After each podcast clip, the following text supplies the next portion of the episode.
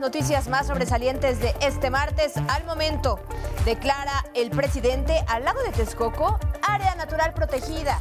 Recordemos que ahí, tras una consulta popular, se canceló la construcción de lo que sería el Aeropuerto Internacional de la Ciudad de México.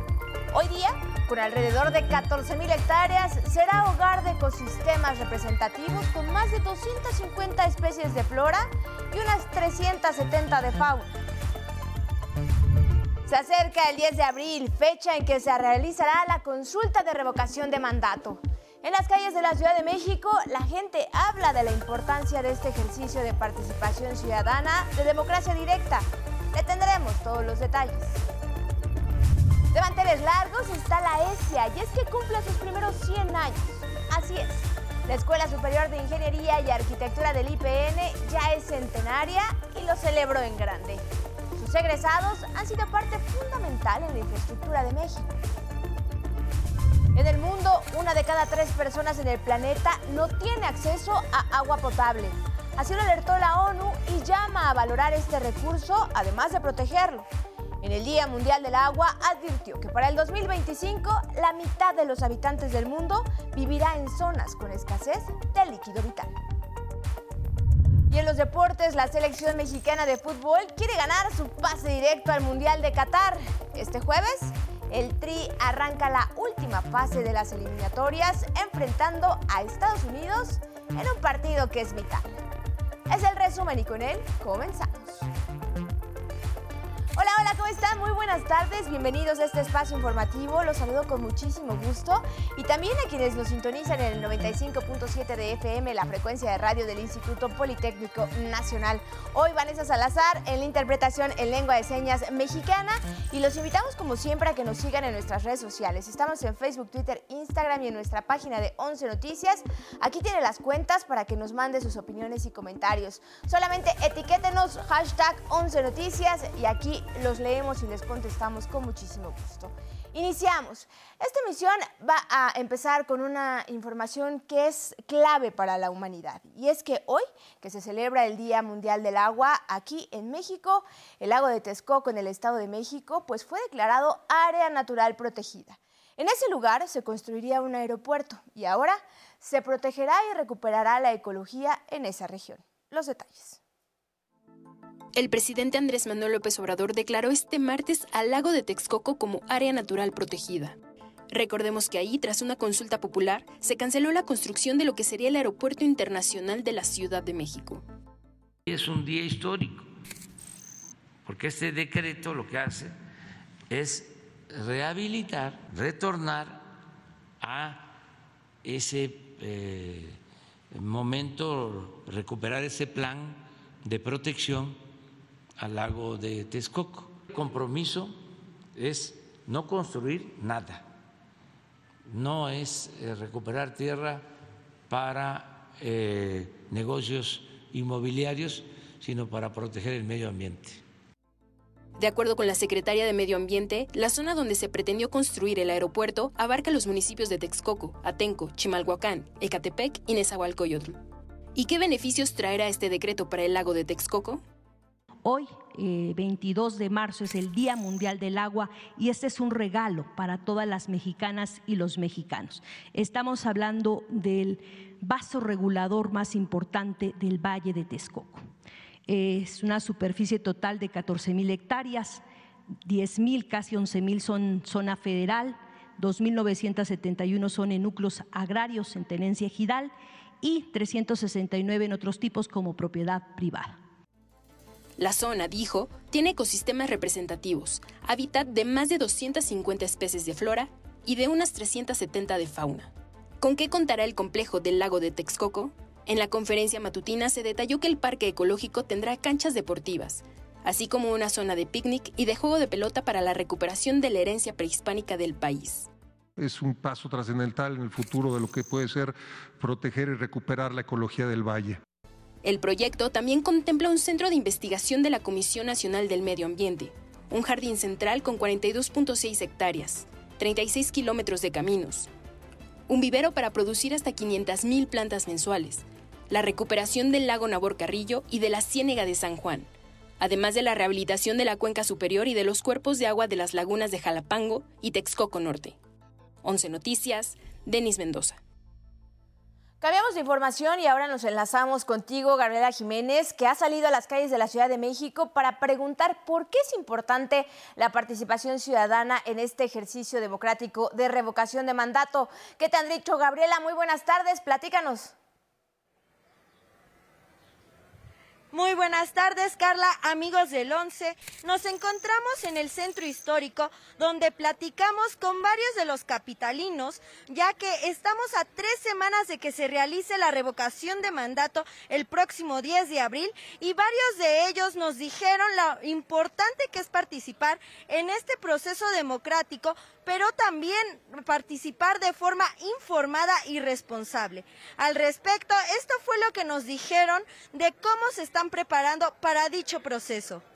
Que debemos de participar conscientemente y informados sobre todo de lo que está pasando. Es algo muy importante e histórico y debemos de informarnos sobre lo que está pasando. Que es importante, a final de cuentas es obligación del mexicano votar y ser votado, entonces considero que es importante. Considero que sería importante que, hagan uso de la, dinámica para hacer uso de su voz y pueden decir si están a favor o en contra. Es bueno eso para todos, para pues que los que vienen se pongan más las pilas, ¿no? Y bueno, así es como las personas se están preparando para este proceso histórico que se va a llevar a cabo por primera vez el próximo 10 de abril. Hasta aquí mi reporte con imágenes de mis compañeros Alan Chincoya y Darío Hernández. Les seguiremos informando en este espacio.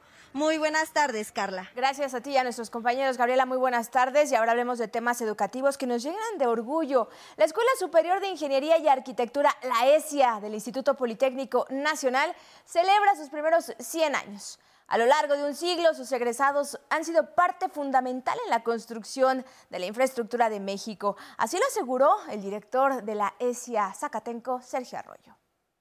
Los ingenieros y arquitectos egresados de la ESIA hemos puesto la técnica al servicio de la patria a través de la participación en la construcción de la infraestructura nacional para hacer de México una de las potencias económicas más importantes a nivel global.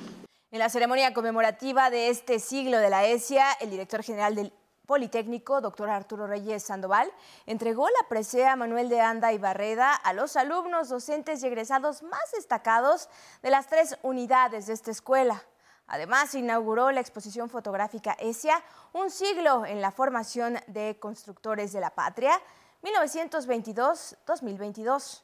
Entre los invitados a la ceremonia estuvo el director del ONCE, Carlos Brito. En más información del país, paro de transportistas en varias entidades. Integrantes de la Alianza Mexicana de Organización de Transportistas realizan un paro nacional con bloqueos que afectan el tránsito vehicular en algunos estados del país. Demandan seguridad en las carreteras y apoyos económicos. En Nuevo León, ante la crisis por la sequía en la región, este martes iniciaron oficialmente reducciones en el suministro del vital líquido como parte del programa Agua para Todos. Así, se racionará el consumo de agua en la zona metropolitana de Monterrey y su periferia. A unas semanas del inicio de las vacaciones de Semana Santa, al menos 15 playas en la zona norte de Quintana Roo reportan presencia de sargazo. En tanto, la red de monitoreo del estado advierte el arribo de una gran mancha de esa alga con rumbo al Caribe mexicano.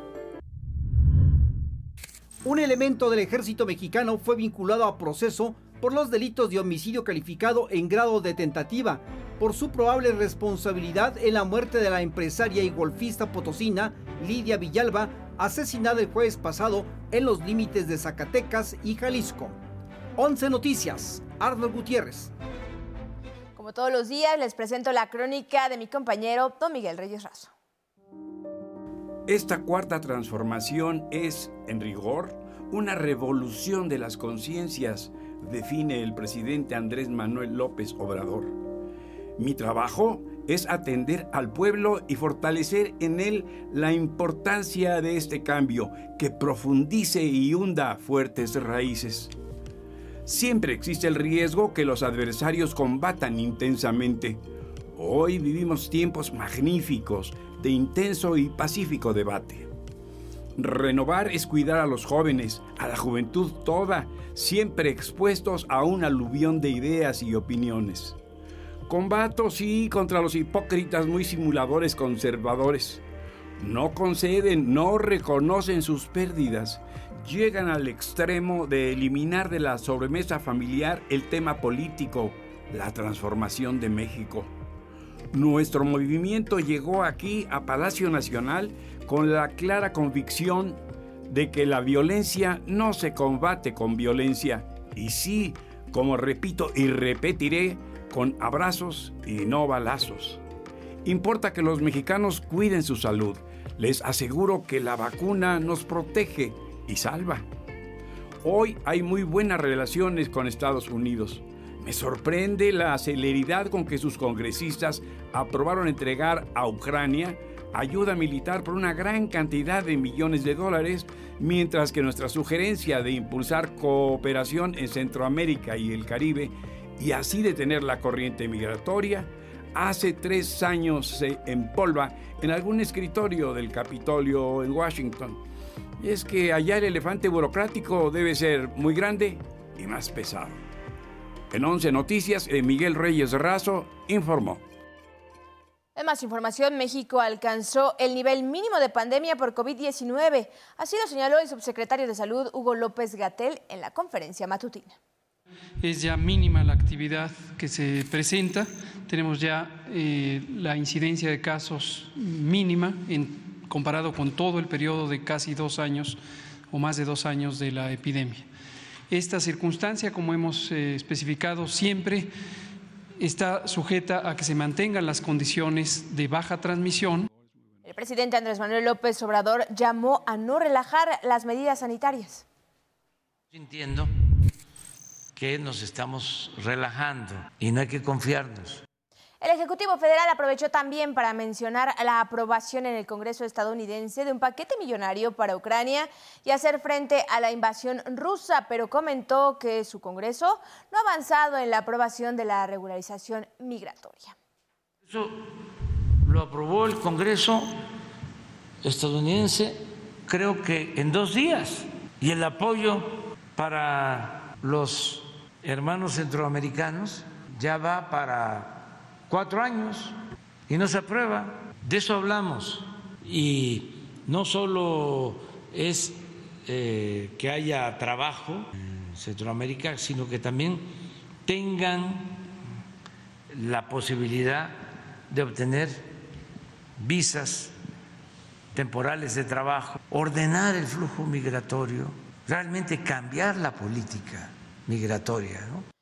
Y sobre su próxima reunión con banqueros en Acapulco, resaltó que les pedirá aprovechar la estabilidad macroeconómica del país, pues dijo, hay condiciones para invertir. Nos recuperamos pronto después de la pandemia y estamos creciendo. México está considerado, lo decía yo ayer, como el mejor país o uno de los mejores países para eh, recibir inversión extranjera en los tiempos actuales hay gobernabilidad, hay paz, hay tranquilidad. En asuntos capitalinos le comparto que de visita en la escuela primaria doctor Belisario Domínguez, la jefa de gobierno de la Ciudad de México, Claudia Sheinbaum, pidió a la autoridad educativa que todos los planteles citadinos regresen a clases diariamente. Esto tras preguntarle a las madres, padres de familia y los alumnos si están de acuerdo en retornar. Insistimos mucho en que es muy importante que regresen todos los días ya a las escuelas. Ya tenemos mucho tiempo en semáforo verde, eh, va muy bien la ciudad en términos del COVID y la educación es primero, así que eh, niños y niñas, adolescentes, jóvenes, todos los días estudian. El senador Héctor Vasconcelos, hijo de José Vasconcelos, recordó que a casi 100 años de la fundación de esta escuela, herencia de la revolución, el objetivo era y es instruir a los mexicanos. Se trataba hace alrededor de un siglo de extender los beneficios de la educación a todos los estratos sociales, porque hasta aquel momento la educación había sido en términos generales un privilegio de las élites.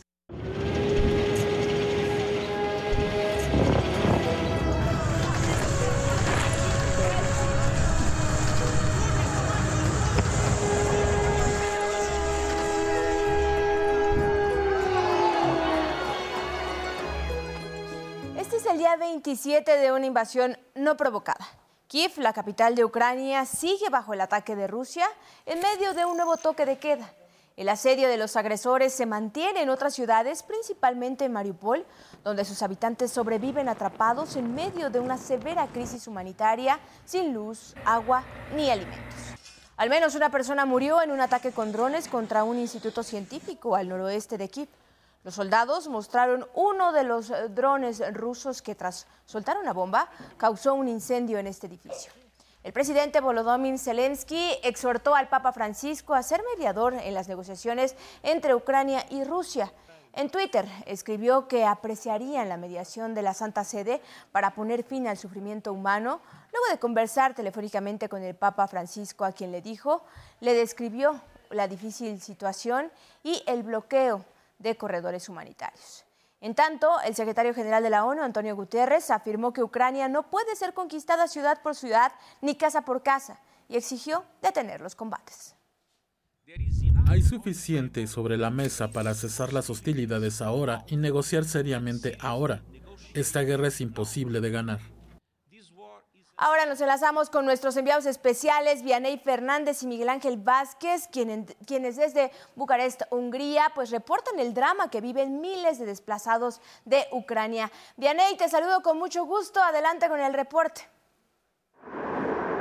Así es, buenas tardes. Nos encontramos bordo de un tren humanitario. ¿Qué significa esto? Bueno, es un tren que se ha dispuesto desde la ciudad de Sajonia, Hungría, en la frontera con Ucrania, para trasladar a los desplazados por el conflicto bélico en territorio ucraniano y trasladarlos hasta Budapest, la capital de este país, al que, de acuerdo con las autoridades, han ingresado hasta 306 mil desplazados por el conflicto bélico en Ucrania.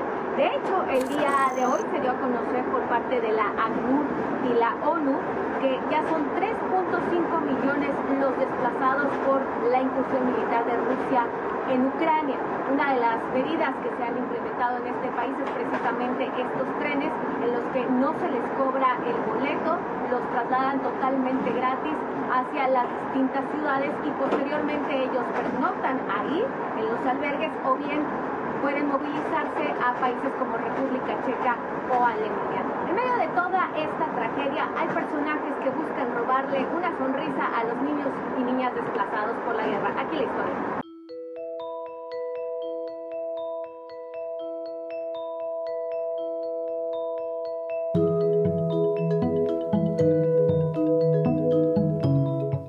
Este es un gran pelotón, conformado exclusivamente por osos de peluche.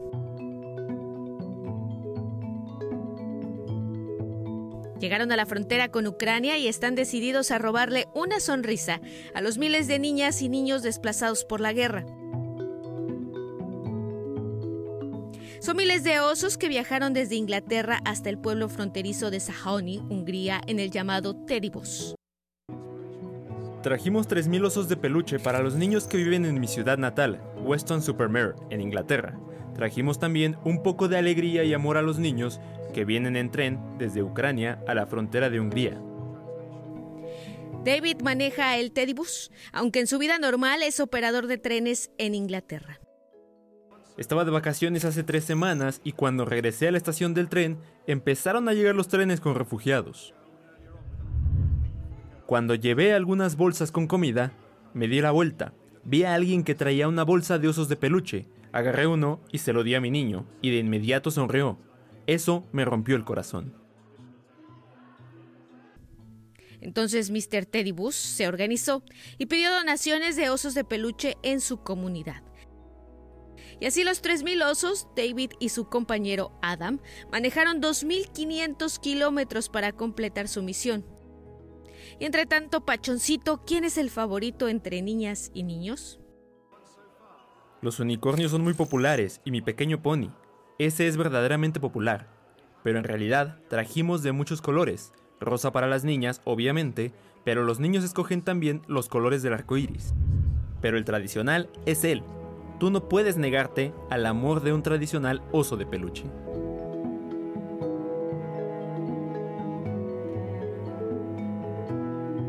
Ellos son muestra de que siempre Aún en tiempos de guerra hay espacio para las muestras de amor. Del 11 y los medios públicos, nosotros estamos casi por llegar a Budapest, desde donde les estaremos reportando sobre esta crisis humanitaria. Con imágenes de mi compañero Miguel Ángel Vázquez. Gracias por estas historias, Vianey, y seguiremos pendiente de todos tus reportes. Tenemos más información internacional.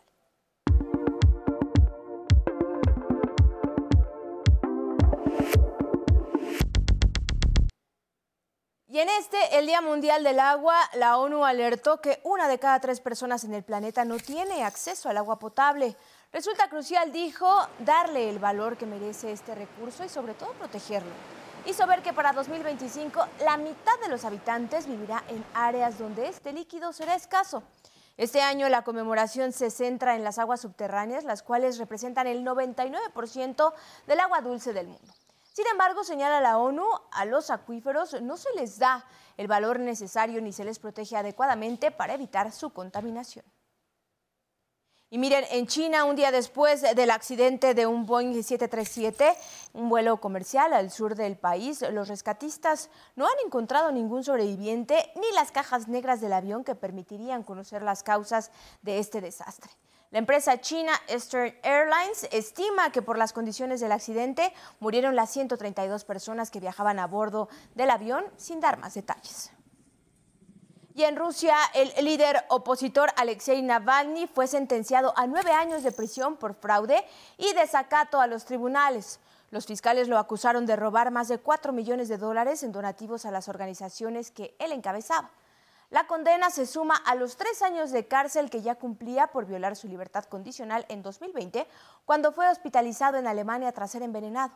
En redes, Navalny advirtió que al lado de sus seguidores continuará su lucha contra la censura para llevar, dijo, la verdad al pueblo de Rusia.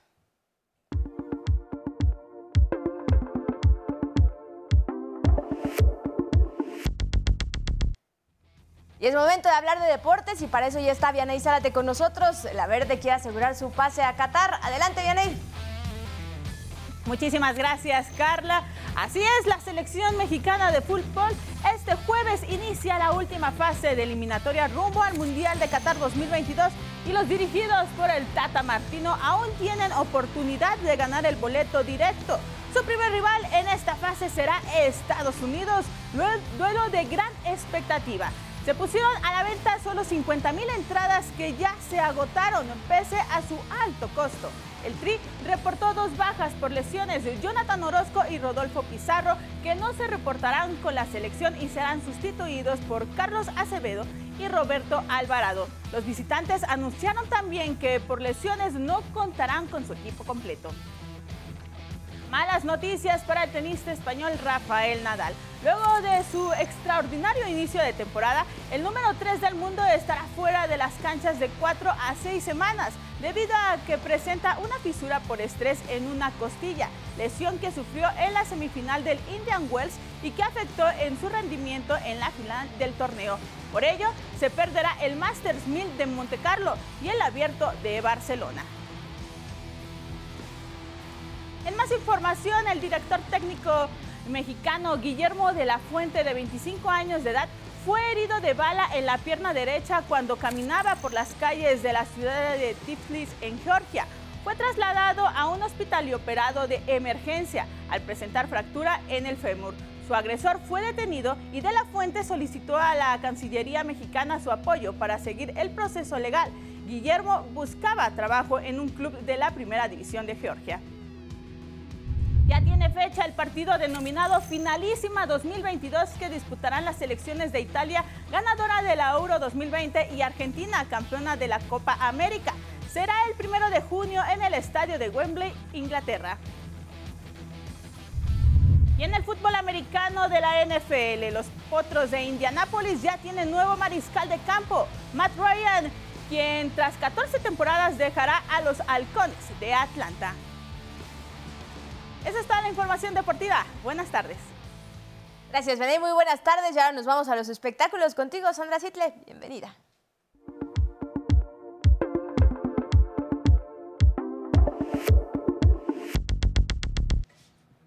Gracias, Carla. Muy buenas tardes. Con su disco Motomami, Rosalía rompe récords en plataformas digitales. Rosalía no solo superó a su mal querer, también rompió récords en plataformas digitales con su nuevo disco Motomami, el mejor debut de un álbum en español en plataformas como Spotify, Amazon y Apple en su natal España, donde sus 16 canciones están en el top 50. Este proyecto ha estado hecho entre estar de gira en 2019, luego en medio de la pandemia en 2020 y luego en 2021 ah, terminando, terminando de hacer el proyecto. Aunque vienen del mismo puño flamenco, Motomami tiene inspiraciones niponas. Pero sobre todo también Latinoamérica, la música de Latinoamérica. Hay inspiración en bolero, hay inspiración en dembow, en reggaetón, hay inspiración en... sí, como tú también decías, la cultura pues nipona es, es algo que me inspira muchísimo, por eso los títulos de Motomami tienen estos nombres. 11 Noticias, Sandra Sitle. Más información del popular videojuego y multiplataforma Fortnite va a brindar ayuda humanitaria a Ucrania, así lo anunciaron sus directivos. Sus ganancias netas hasta el 3 de abril serán destinadas a la UNICEF, el Banco de Alimentos y otras ONGs. Billie Eilish y su hermano Phineas interpretarán en vivo No Time to Die en la próxima entrega del Oscar. El tema principal de la película del mismo nombre está nominada a Mejor Canción Original. Mientras, los organizadores buscan que Beyoncé interprete Be Alive, aunque en una locación distinta, ahí también en California. Batman logró superar los 300 millones de dólares recaudados en taquilla. Es la segunda película en superar la cifra después de la pandemia, atrás de Spider-Man sin camino a casa. Son los espectáculos. Muy buenas tardes, Carla. Gracias, Sandra. Feliz martes. Feliz martes también para ustedes. Gracias por acompañarnos en esta emisión. Y hoy nos vamos a despedir con el rescate de un pequeño canguro. Es que él quedó atrapado entre las rejas de un desagüe en una carretera. Afortunadamente, un hombre acudió a auxiliar. Ahí las imágenes, que tenga muy buen provecho, muy buena tarde y nos vemos mañana.